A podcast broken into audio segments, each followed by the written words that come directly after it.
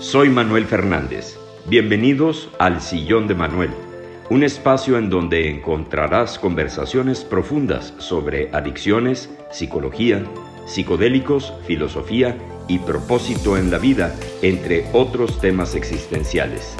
Este es tu sillón. Ponte cómodo y gracias por estar aquí. ¿Qué tal? ¿Cómo están? Bienvenidos a este podcast del Sillón de Manuel. Mi nombre es Manuel Fernández y les quiero dar la bienvenida a esta sesión de preguntas y respuestas. ¿Cómo me puedo dar cuenta si tengo un problema de alcoholismo? ¿Cómo nos podemos dar cuenta si tenemos un problema de alcoholismo? Bien, eh, el alcoholismo de entrada es eh, una especie de alergia en la que la persona reacciona en una forma diferente a los demás. Es decir, cuando una persona va a una comida y se echa una copa o dos y de ahí cambia a café o a tomarse un refresco o un agua mineral, claramente no tiene esta, esta condición. Sin embargo, si una persona empieza a beber alcohol y sigue tomando y no puede parar y después del vino ah, eh, se echa una cerveza y, un tequila y al rato se está echando una copa de vino y luego se pasan a digestivos y carajillos y este tipo de cosas, ya hay un problema, ¿no? La clásica es hasta que veamos el fondo de la botella y luego nos vamos al after. Hay, hay una sensación de insaciabilidad, es decir, no tenemos llenadera. Eh, eh, la parte física es relativamente fácil de explicar. Es tan sencillo como la, compulsión por la comida o por el juego. Empiezo yo a comer particularmente azúcar y harina y no puedo parar. Es decir, me empiezo a comer un dulce o como trash y me quiero echar toda la bolsa o me quiero echar toda la eh, manguita de, galletas. Es un problema adictivo, es una personalidad adictiva y de eso me gustaría también responder. La parte emocional del alcohólico es como si tuviera una lupa aquí en el alma, ¿no? Entonces todo lo siente a tope. Una tristeza se puede convertir en una depresión inhabilitante, un enojo pasajero se puede convertir en una ira tremenda, porque es un proceso obsesivo.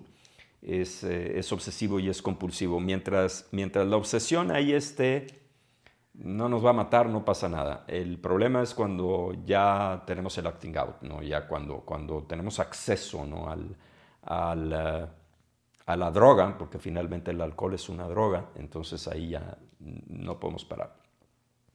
Pero creo yo que el fundamento del alcoholismo es este proceso reiterativo, es esta personalidad adictiva, obsesiva, en donde entra una idea, y ya no la podemos detener. Estamos dándole vueltas y vueltas y vueltas y en el momento en donde tenemos acceso a, la droga o al juego, ya no podemos parar. Y finalmente eh, es también una enfermedad espiritual. Esta es la parte más complicada porque mucha gente piensa que esto es una cuestión religiosa. Eh, la parte espiritual es como una desintegración. El alcoholismo es una enfermedad de desintegración, eh, es una enfermedad de negación y es una enfermedad de soledad. Entonces la parte espiritual es como sentirnos completamente separados de todo y de todos. No tenemos relación con la familia, no tenemos relación con los amigos, con los socios, vivimos en conflicto, no tenemos una relación con el universo, con Dios, si es que acaso lo podemos identificar o sentir. Pero lo más importante es que no tenemos una, buena relación con nosotros mismos. Entonces, eh, a mí hay gente que me ha preguntado, bueno, ¿cuántas borracheras o cuántas copas se necesitan para calificar como alcohólico? Y la realidad de las cosas es que no se necesita. El problema es un problema emocional, es decir, es cuando tenemos esta volatilidad emocional, es cuando tenemos estos procesos de obsesión que también se pueden calificar como un alcoholismo seco, es decir, como una neurosis seca, que aunque no estemos tomando, pues tengamos la actitud de una persona que está en actividad. Si yo considero que tengo una forma de beber que está causando problemas en mi vida, ¿qué es lo primero que tengo que hacer para encontrar una solución? ¿Cuál es, como quien diría, el primer paso que tengo que tomar? Bueno, eh, para eh, ya una vez que identificamos que tenemos un problema, el inicio para poder lograr una recuperación es aceptar que tenemos un problema. Es decir, si aceptamos que tenemos un problema, ya tenemos el 99% resuelto. El 1% es lo más complicado, porque de alguna forma vamos a tener que eh, encontrar eh, el... Vamos a tener que encontrar la forma de poderlo solucionar hablando. Adicción quiere decir no hablar, es no saber hablar. Lo primero que hay que hacer es aceptar. Mientras la persona no acepte que tiene un problema, es literalmente imposible poderse recuperar, poderse rehabilitar. La clásica es, yo no tengo eso, yo no soy alcohólico, la pura palabra es bastante complicada. El lunes dejo de tomar, en enero dejo de tomar. ¿Qué va a pasar cuando me case? ¿Qué va a pasar en Navidad? Y empezamos a futurizarnos. Pero bueno, me salí del, contexto, es, otro tema. Pero lo primero que hay que hacer es aceptar. Eh, hay que hacer una suspensión por día, absoluta, no tener acceso a ni a una sola gota de alcohol, pero lo más importante es aprender a pedir ayuda. Eh, el alcohólico generalmente no sabe pedir ayuda porque tiene el ego muy robustecido, eh, tiende a tener un, ego muy resistente, eh, vanidoso, que dice, no, pues es que yo puedo solo. Yo. Cuando eh, en realidad nadie puede solo. Y, me refiero a nadie puede solo, no nada más a dejar de tomar. Nadie puede solo sobrevivir o tener éxito en esta vida. Es decir, tenemos que aprender a pedir ayuda. ¿Cuál es el problema? Que generalmente una persona que pide ayuda se, siente como si fuera una persona débil, cuando la realidad es que cuando pedimos ayuda ya tenemos acceso al valor y al verdadero poderío.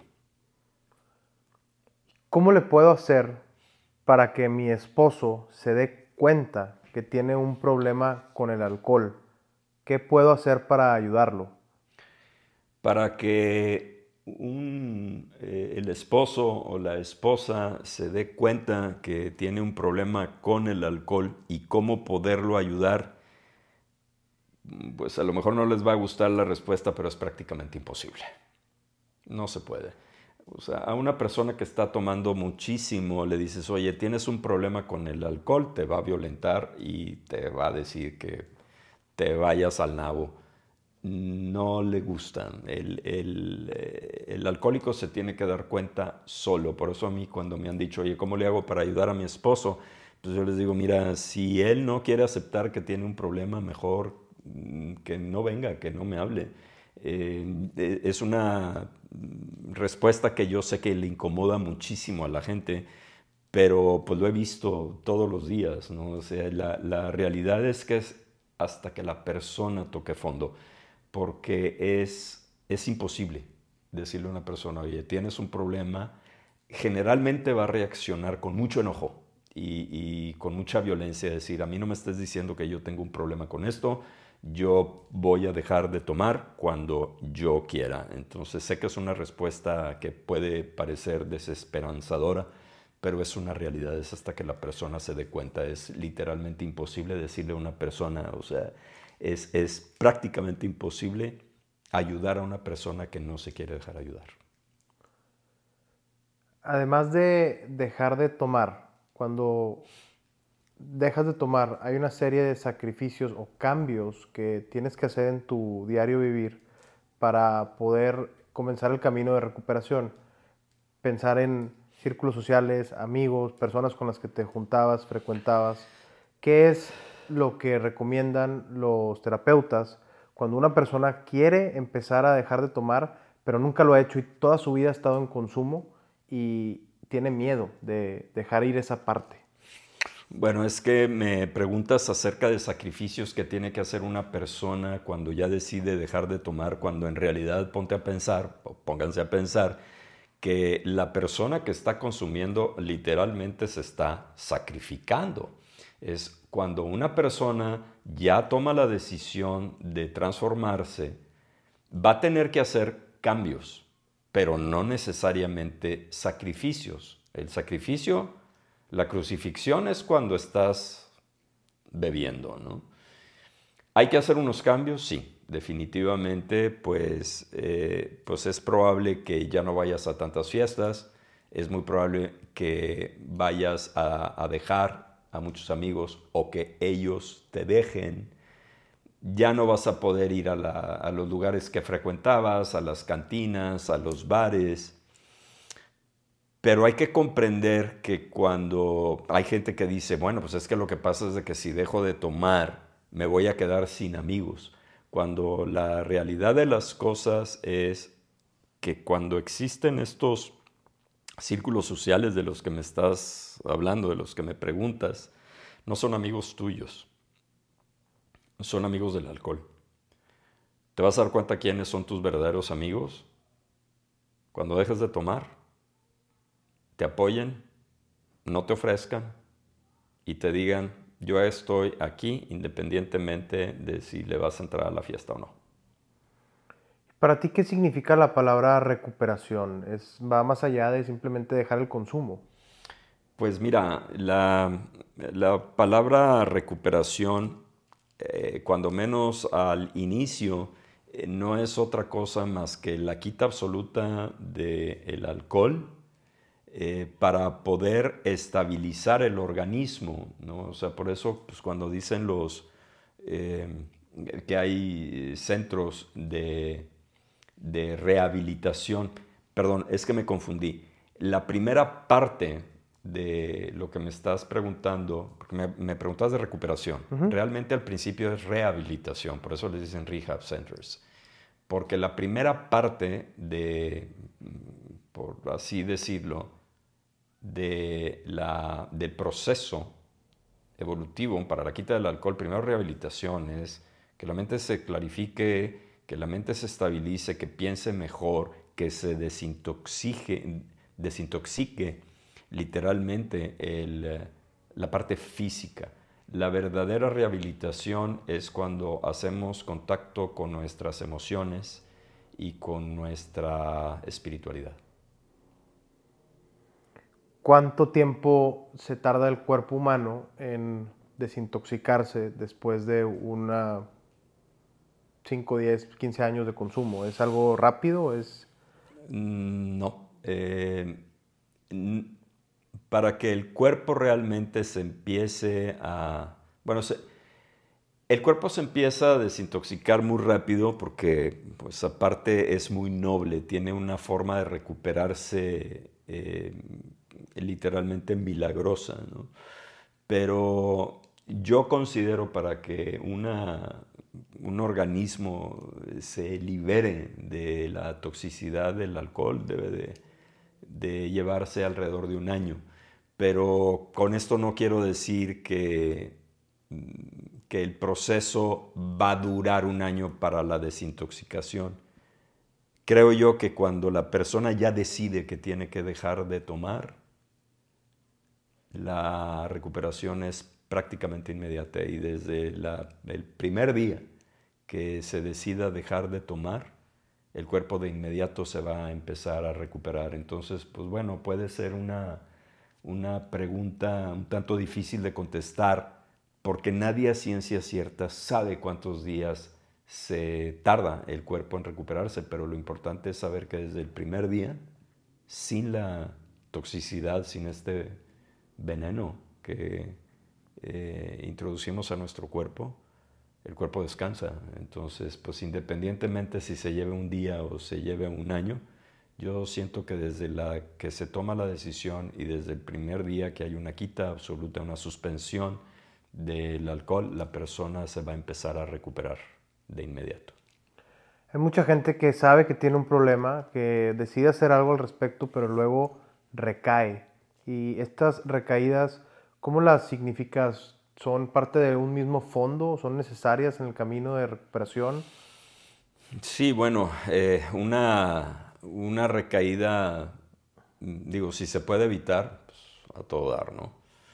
Pero eh, a veces son necesarias las recaídas, ¿no? Porque generalmente cuando una persona ya dejó de tomar y luego vuelve, vuelve a tomar, vuelve con más fuerza.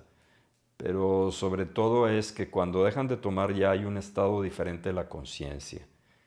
Cuando se empieza o cuando se, se, vuelve a, usar eh, el alcohol, va a venir con mucho más fuerza, pero sobre todo va a venir con un elemento que probablemente estaba velado cuando estaba tomando, que es el miedo. Ya está consciente que es un problema que, porque hay que comprender que el alcoholismo es una enfermedad, aunque mucha gente piensa que es un vicio, pero no lo es. Ya está eh, calificada como una enfermedad por la Organización Mundial de la Salud, pero eh, una recaída a veces es, es, necesaria pues para que la persona se dé cuenta que no puede, que no puede con el problema y que no puede solo. Si la única forma entonces de dejar de tomar para un alcohólico es querer hacer un cambio a raíz de haber tocado fondo, ¿qué pasa cuando el alcohólico decide dejar de tomar en cuestión de sus finanzas o su vida o su salud? O e, en, tu experiencia con los pacientes, ¿cuáles son las áreas de su vida que mejoran? Todas, porque de entrada hay una mejor relación con uno mismo. Eh, de inmediato se eh, empieza a relacionar mejor con la familia, con los amigos, con los socios, con el jefe o con los subordinados, con los empleados. Se empieza a tener una mejor relación con el mundo. Eh, porque la persona cuando está tomando literalmente está aislada. No es una garantía que la persona empiece a recuperar sus finanzas de inmediato porque Generalmente una persona que ha estado consumiendo alcohol toda su vida ha gastado una cantidad brutal de dinero y muy probablemente sus finanzas estén quebrantadas. Es decir, hasta las personas que han tenido muchísimo dinero eh, lo pueden perder todo.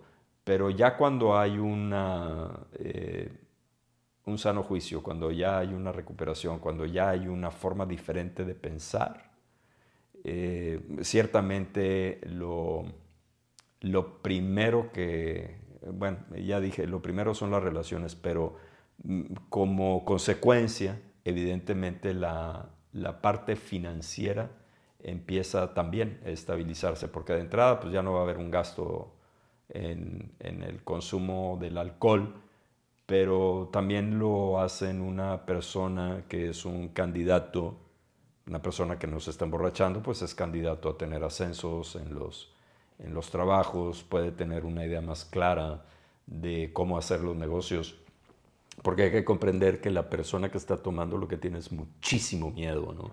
Y obviamente eso va y rebota en todas las áreas de su vida, y particularmente en el área del, del dinero y de las finanzas, ¿no? Porque por un lado, pues cree que se puede tragar al mundo y que va a hacer grandes negocios cuando la realidad es que lo que está teniendo es un miedo terrible a hacer negocios y cuando hay una quita del alcohol se clarifica la mente y se puede dar cuenta que en una forma muchísimo más ordenada, cautelosa y sin miedo, evidentemente mm, puede tener acceso a mejores oportunidades, eh, ya sea como, como empleado o como empresario. ¿Qué papel juega el ego y qué papel juega Dios en la vida de un alcohólico?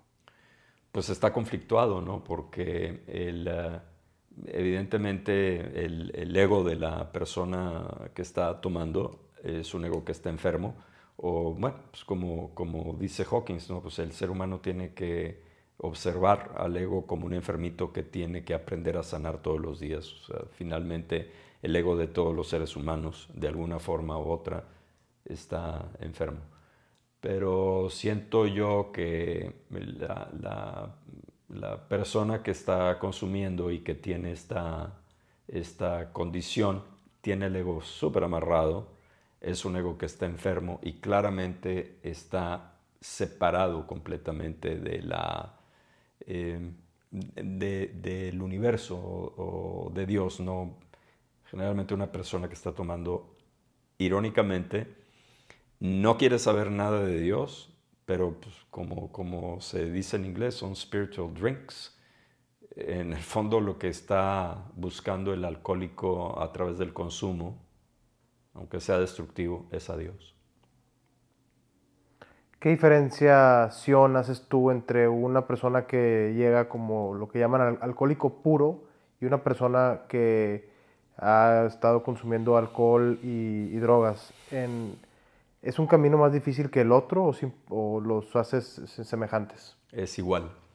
Eh, el decir eh, alcohólico puro, bueno, pues probablemente sea una persona que nada más ha tenido acceso al alcohol y no a otras drogas, pero hay que comprender que el alcohol también es una droga, entonces para mí es indistinto. ¿Cómo significas la suerte que te toca al venir a, a vivir una vida y padecer de esta enfermedad?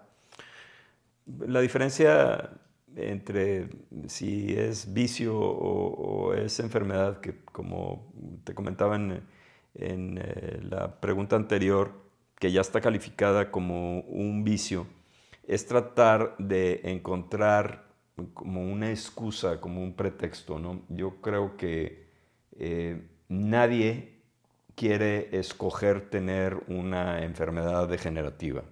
Llega la enfermedad y ya con el alcoholismo es lo mismo. Es decir, bueno, ya si nos vamos a un tema más eh, abstracto, cuando somos alma, todo mundo escogió llegar aquí a esta vida con pues, su destino hecho, ¿no? Pero bueno, ese es otro discurso.